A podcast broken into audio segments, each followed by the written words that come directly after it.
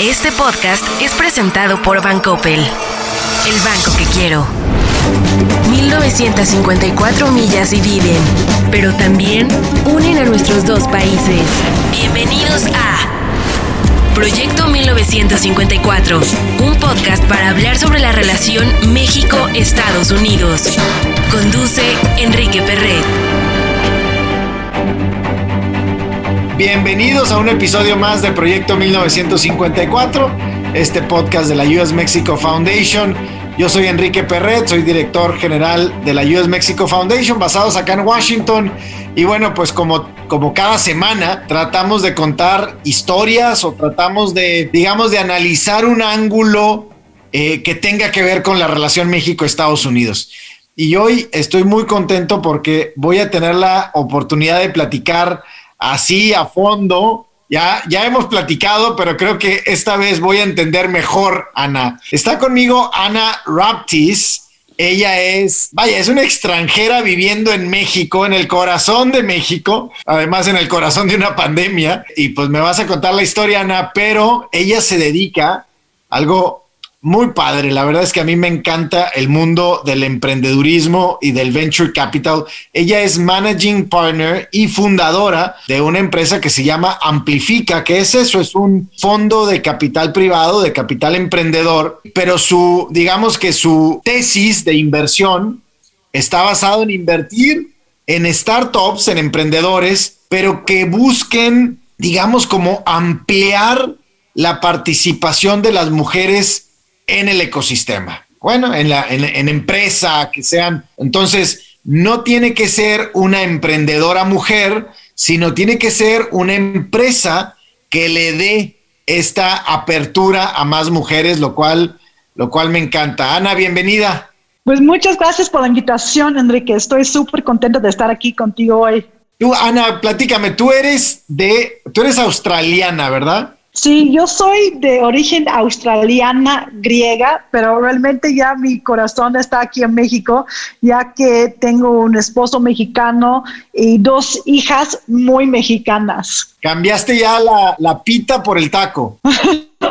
sí, así es. Platícame tu historia y por qué estás involucrada en esto, ¿no? Vaya, México no es el país más sencillo para levantar un fondo y para invertir en emprendedores. No, pues tienes razón. Pues yo llegué a México hace 20 años para trabajar en el sector de energía. Entonces puedes imaginar que ya estoy acostumbrado a, a retos, ¿no? Y en un momento, pues estuvimos afuera de México buscando regresar. Lo que me impactó mucho fue el discurso negativo que yo escuché sobre México en términos de que, oye, Ana, siendo australiana con la opción de regresar a Australia, ¿cómo es posible que tú quieres llevar tus dos niñas chiquitas a México, un país con retos de corrupción, con contaminación, con problemas de inseguridad? Y yo dije, oye, eso no es mi México. Sí, México tiene esos retos, pero no es lo que me viene, la primera cosa que me viene en la mente cuando yo pienso en México y que yo quiero ser parte de la solución y no parte del problema, ¿no? Que, que yo veo que quiero ser parte de, de, cambio positivo y quiero ayudar a cambiar el diálogo. Entonces, por eso me metí a invertir, invertir en temas de capital emprendedor. Primero yo me metí en temas de inclusión financiera, ¿no? Que hace ocho años ni siquiera se llamaba fintech, se llamaba inclusión financiera y por eso yo empecé mis inversiones para poder invertir con propósito, para, para eh, buscar invertir en soluciones a retos que tenemos en México.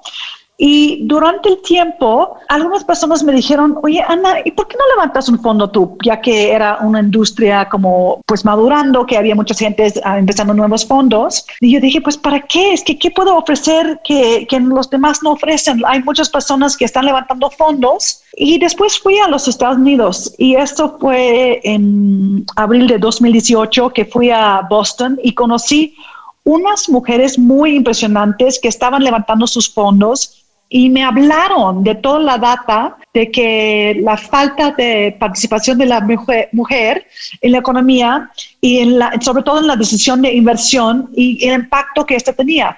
Realmente, en este momento, no nada más en México, pero en todo el mundo, más o menos 90% de las personas tomando decisiones de inversión son hombres. 90% de la inversión va a equipos de puros hombres y esto implica que no hay suficiente inversión yendo a soluciones de problemas que, enfrentan las mujeres ah, y no están incorporando la visión y la voz de la mujer, que implica que tenemos un mundo sesgado hoy y lo estamos perpetuando por la, la falta de participación de la mujer. Entonces yo regresé a México yo vi, yo veo que todos los que han empezado fondos aquí en México son hombres. Y a lo mejor yo puedo traer algo diferente, una visión diferente. Y realmente por eso yo empecé con el proyecto de Amplifica Capital, con el propósito de aumentar la participación de la mujer en los fondos de capital emprendedor. Y, y otra cifra que me impulsó y que me motiva mucho es que México fue rankeado 122 de 156 países por el World Economic Forum en términos de participación y oportunidad económico, ¿no? Entonces, esto, la verdad es que México sale peor de todos los países de América Latina y siento que esto es algo que tenemos que arreglar. ¿Y cómo lo arreglamos? Aumentando la participación de la mujer en la economía. ¿Y por qué nos importa? ¿Por qué dicen, oye, qué importa si las mujeres están participando? No, pues porque realmente se puede aumentar mucho la productividad de la economía si las mujeres participan más, ¿no? McKinsey dice que, que podemos ah, aumentar hasta el 70% del PIB, ¿no? Por aumentando la, participación de la mujer. Entonces, ese es el parte del reto y objetivo que nosotros tenemos. No es un tema de, ay, vamos a echar mano a las pobres mujeres. No, es que sí, vamos a invertir en mujeres porque esto implica que todos nos vamos a ir mejor. Los niños, los adultos, las mujeres, las niñas, toda la economía nos vamos a ir mejor si invertimos en temas de, y aumentamos la participación de la mujer, ¿no? También la data demuestra que si invertimos en equipos diversos donde hay mujeres líderes, pues esto implica más innovación, más rentabilidad, que las empresas ah, tienen éxito más pronto. Y hemos visto estudios producidos por Oliver Wyman, por BCG, por McKinsey, por Conferry, y todos los resultados son consistentes, que es muy importante tener equipos diversos. Ana, hablas de hablas de inversión con propósito. Y, dime, cuando llegaste a México y cuando empezaste a levantar este fondo, decías, bueno, casi todos los fondos de inversión en México estaban construidos por, por hombres y tenían un propósito, o, más bien el, el, propósito no era tan específico como el de invertir para amplificar la participación de la mujer. Hay fondos de inversión, digamos, de impacto, por ejemplo, que, que tienen una tesis sobre cambio climático. Hay fondos de inversión temáticos hacia fintech, hay fondos de inversión temáticos hacia manufacturas, pero ¿encontraste o has encontrado más y más este tema de inversión con propósito en México? Sí, yo siento que hoy en día vamos viendo más y más gente que quieren invertir y alinear sus inversiones con sus valores, ¿no? Entonces, ah, esta es una tendencia mundial. Entonces, vemos que más fondos también tienen inversión de parte de diferentes ah, instituciones de desarrollo. Entonces, hay ves ahora que hay varios fondos con, eh, tienen esto como parte de, su propósito. Yo quiero que, sea muy fácil identificar cuál es nuestro propósito, ¿no? Entonces, en, en, el caso de Amplifica, el propósito número uno es aumentar la participación de la mujer en la economía. Eso no significa nada más invertir en empresas lideradas por mujeres, es parte de, pero no es de todo ves aquí en México fondos con otros tipos de propósitos. Ah, también nosotros vemos las empresas y cuál es el impacto que ellos van a tener. Por ejemplo, estamos buscando más allá que la creación de empleos. Queremos que la empresa tiene otro tipo de impacto positivo sobre la economía, que, que crea empleos, pero además que sus productos o servicios tienen un tipo de propósito de mejorar la vida de la gente en una manera. Ana, ¿crees que hoy es el momento más propicio para generar un fondo de inversión y buscar emprendedores? ¿Lo fue hace cinco años o está por venir ese momento? O sea, ¿cuál es un poco cuál es tu, y sé que eres una mujer súper positiva y que siempre estás buscando la, la, parte positiva en la historia, ¿no? Eh, vaya, pero estamos en medio de una pandemia y estamos, vaya, acabamos de salir de una administración compleja en los Estados Unidos. Eh, muchos dicen que estamos ante una administración compleja en México también. Eh, pero en el mundo en general creo que estamos viendo ciertas barreras y complejidades. Pero por otro lado vemos historias de éxito de emprendedores mexicanos. Vaya, escuchamos de ya un unicornio al menos y otros que están por venir. En el fintech hay muchas historias de éxito, mucha participación en esta inclusión financiera. Vemos cada día mucho más participación de mujeres en el tema, ya no solamente emprendedor o de, o de fondos de inversión, pero en todas las ramas, en energía, como tú decías, pues más y más participación de mujeres Vemos ahora la primera CEO pues, de una empresa multinacional de telecomunicaciones, eh, una empresa de energía como es Genova, pues ahora tiene una mujer a cargo, eh, la segunda bolsa eh, mexicana de valores, pues una mujer también este, al frente. Vaya, ves que es el mejor momento, el momento más propicio, está por venir o ya pasó. Siempre hay retos y lo, tú has identificado uno de los retos que enfrentamos en este momento. Pero lo que yo digo también es que hay un espacio en blanco, es que hay muchos fondos en los Estados Unidos que tienen un enfoque de género. En México y en América Latina no ha habido un fondo todavía con el enfoque que tiene amplifica. Entonces, sí es el momento, aunque sea súper retador, sin duda, en este momento de levantar fondos, es el momento para nosotros porque, porque somos pioneros y alguien tiene que ser primero, ¿no? Entonces, por eso yo siento que es, un buen momento. Es un momento retador también porque hay muchas personas que, que, pues sí, que tienen miedo de la, situación actual, que hay mucha incertidumbre por la situación de, del gobierno actual, por la situación de la pandemia. Entonces hay mucha incertidumbre pero hay muchísimas oportunidades también. Es que, como mencionaste, los emprendedores en México están demostrando más y más fuertes, más y más éxito. Estamos viendo que más y más inversión veniendo de los Estados Unidos. Estamos viendo que las valuaciones en capital emprendedor están aumentando muchísimo en los Estados Unidos y que esto está haciendo que están buscando identificar oportunidades afuera de los Estados Unidos también. Entonces, pues sí, yo supongo que cualquier momento para levantar un fondo, sobre todo un primer fondo, es retador, pero pues si nunca lo intentamos, pues nunca lo podemos hacer, ¿no? Proyecto 1954, el podcast con Enrique Perret.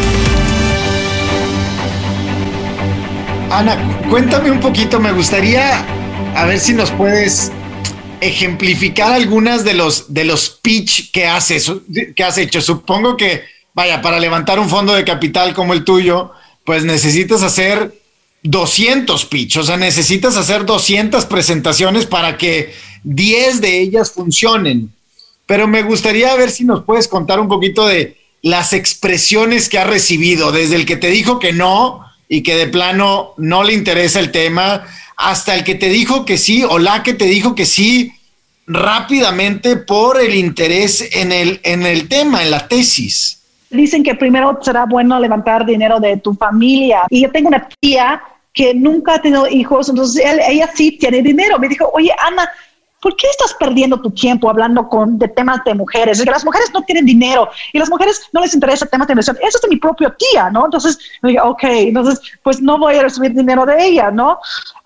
pero uno de los primeros inversionistas fue un hombre de los Estados Unidos que no es latino y él me dijo, oye, Ana, yo he hecho dinero en México, yo quiero invertir en algo en México y escuchándote hablar, entendiendo la visión que tienes, me encanta, quiero invertir. Y este señor firmó los papeles en tres días. Él fue como una de las personas, los primeros en el fondo y, que firmó los papeles más rápido, ¿no? Entonces, yo tengo un poco de, todo. Unos personas muy cercanas que me han dicho, oye, pues espérame, quiero ver que ya pues hayas levantado pues X cantidad hasta que yo voy a firmar los papeles y otros que no me conocen en persona, pero ven la necesidad y que están súper dispuestos a comprometerse. Y ahora cuéntanos la parte de, de, los emprendedores, Ana, porque tu tesis y tu, vaya, este propósito de inversión, pues también no aplica para todas las empresas. Hay empresas que no traen, digamos que este, este DNA que tú estás buscando.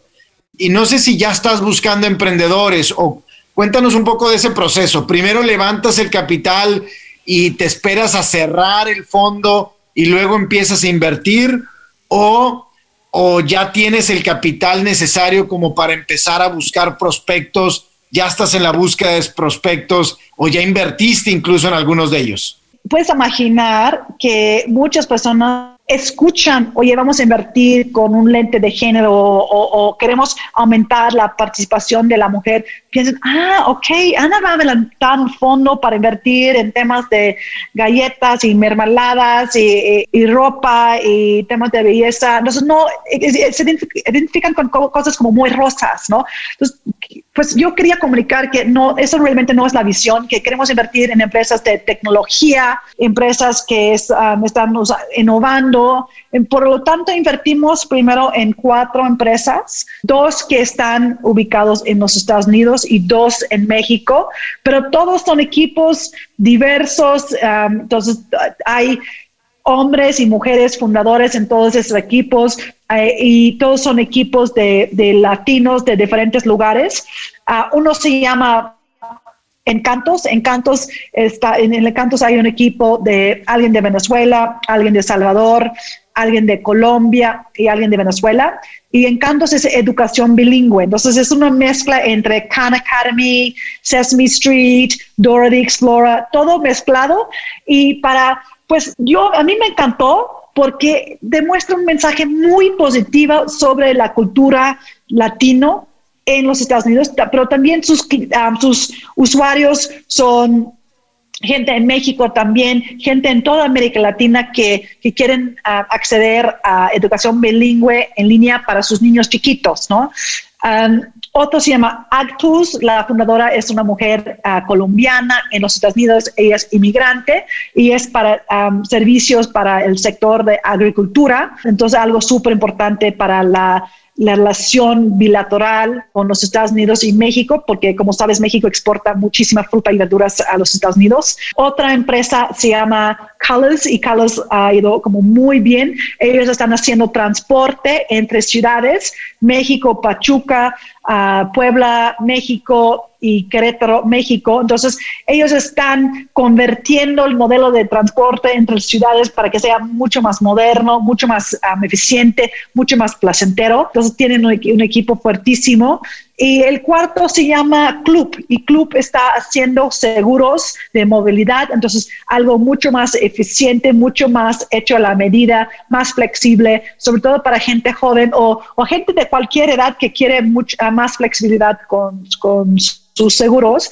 Entonces, todos son equipos usando tecnología, usando data analytics para que sus um, servicios uh, y están pues bastante más flexibles, modernos y mejor para los consumidores. Ana, déjame, déjame cerrar un poquito preguntándote, bueno, dos temas. Eh, mencionas, por ejemplo, muchas nacionalidades en los equipos que has encontrado de emprendedores en México y eso es, eso es como un común denominador que hemos estado viendo en las empresas, en las startups mexicanas, ¿no? De hecho, nosotros apenas hace algunos días sacamos un reporte junto, Endeavor sacó un reporte que nosotros en la US Mexico Foundation apoyamos sobre esta dinámica de los inmigrantes en México y su desarrollo como emprendedores y la recepción de capital. Es decir, si una empresa es fundada por un, emprende por un inmigrante o uno de los socios es inmigrante, tiene mucho más posibilidad de recibir fondos que las empresas únicamente fundadas por mexicanos, por ejemplo. Y lo vemos en varios casos. Te quisiera preguntar sobre eso. Tú estás, tu tesis de inversión está muy vinculada a el tema de género, ¿no? Y de la, de la inclusión de la mujer en la economía. Pero te quería preguntar si también ves esta necesidad de los migrantes, ¿no? México es un país y tú eres, tú eres migrante, ¿no? Pero también viviste acá en Estados Unidos, acá en Washington. Vaya, entiendo y supongo que los inversionistas mexicanos, los emprendedores mexicanos también te ven como, pues como una figura extranjera que sabe mucho del tema y, vaya, y te admiran y todo. Pero el tema de migración para mí en México es, es bien importante y creo que México todavía es un país bastante cerrado al inmigrante, ¿no? Hay pocos de entrada. A lo mejor en la Ciudad de México hay mucho más que en otras ciudades, pero muchas barreras. Te encuentras todavía muchas barreras, incluso, vaya, barreras culturales, barreras sociales, eh, la identificación, la apertura de cuenta, el que te tomen en cuenta tus eh, estudios de otros de otro país, incluso vaya hasta poder trabajar. La ley laboral restringe en su artículo 7 la contratación de extranjeros en, en México. ¿Qué decir del, del, tema de, la, de los migrantes en México? Pues esa es muy buena pregunta, porque también mis abuelos maternos y paternos fueron inmigrantes a Australia, ¿no? Yo soy australiano de origen y Australia es un país de inmigrantes.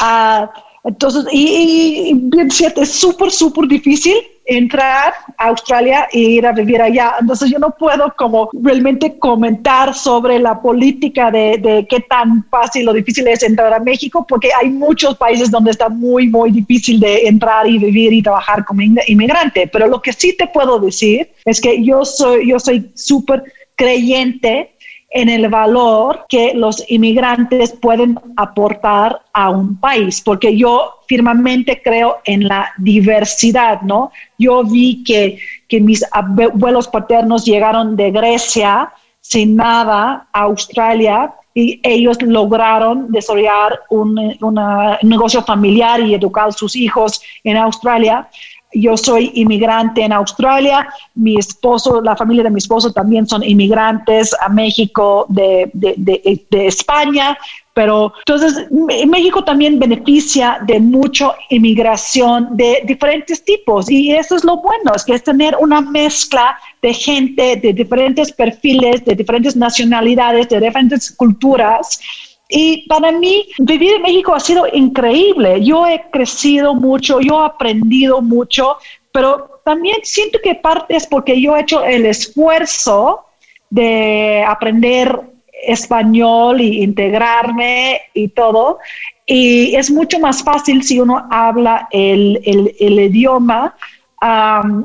Y por eso también siento que es súper importante que mantener y celebrar eh, el idioma que usan en México, el español y también todos los idiomas indígenas también, porque el idioma es parte de la cultura. También por eso en, Amplifica tratamos de usar um, español para comunicarnos porque vemos que un punto de diferenciación, ¿no? Porque muchos fondos de capital emprendedor nada más um, hablan y se comunican en inglés y queremos reconocer que pues hay mucha gente que se siente más cómodo hablando en español. Entonces, regresando al punto de inmigración, siento que es algo un fuente de mucha riqueza uh, para México. Entonces, bienvenidos a todos los inmigrantes. Mi última pregunta es, en el contexto México-Estados Unidos, Ana, en la recuperación económica que viene en los próximos años, Estados Unidos ha expresado ya en varias ocasiones que se quiere, digamos, desapalancar un poco de Asia y de Europa, pues porque la pandemia les ha dado esta reflexión de no pueden depender tanto de otras regiones, ¿no? Eh, quieren depender menos de otros y quizá integrar más la región eh, Norteamérica, Latinoamérica. ¿Ves en eso una, una oportunidad en el tema de emprendedores? Vemos, vemos muchos fondos de inversión de Estados Unidos, no se diga desde los fondos de inversión de desarrollo, digamos, ¿no? El, el BID, el Banco Mundial, el DFC, pues creo que están poniendo más atención a Latinoamérica y a México. Pero ¿ves lo mismo en el sector privado, en los fondos de inversión privados? Sí, la verdad es que yo lo veo como una oportunidad enorme por diferentes razones. Pues primero, ah, para que la manufactura en México se vuelve más y más sofisticado, con más um, oportunidades de integrar la cadena de valor con los Estados Unidos. Entonces, hay mucho potencial allí porque en el pasado yo he escuchado um, diferentes personas comentarme que hoy es mucho más fácil para mí um, comprar mis insumos de, de China que de México por temas de precio y calidad. Entonces, pero como se han tenido que interrumpir o se ha interrumpido la, cadena de suministro por la situación de COVID, pues por manejo de riesgo, justo como tú lo has comentado, empresas en los Estados Unidos ahora están buscando proveedores más cercanos, porque lo que estamos viendo es más y más integración de las economías y que empresas, fondos de los Estados Unidos están buscando en qué pueden invertir uh, en un lugar pues más, más cercano, en un lugar donde pueden tener como más, a lo mejor, influencia en las empresas porque tienen esos contactos y más, más cercanía. Entonces, lo veo como una oportunidad enorme y yo quiero ver a, a, México beneficiarse de esta situación. Pues seguro así va a ser, Ana, y yo invito a todos los que nos están escuchando a, a eh, meterse a la página de Amplifica Capital y a conocer a Ana. Pues Ana, estás teniendo mucho, mucho éxito también en, en, en México. Te, te, he visto participar en varios foros y en varias eh, mesas de análisis. Y vaya, te deseamos lo mejor. Ojalá, eh, ojalá y esta tesis, que es muy necesaria, amplificar la participación de la mujer en la economía, pues ojalá y a través de tu fondo se pueda eh, entender y se pueda, pues evidentemente, exponenciar. Ana, mil gracias por tu tiempo. No, pues muchas gracias, Enrique, por la invitación. Encantadas de estar aquí contigo hoy. Saludos, gracias. En la relación quizá más compleja entre dos países, encontraremos temas de talento, comercio, seguridad, finanzas, energía, frontera, migración.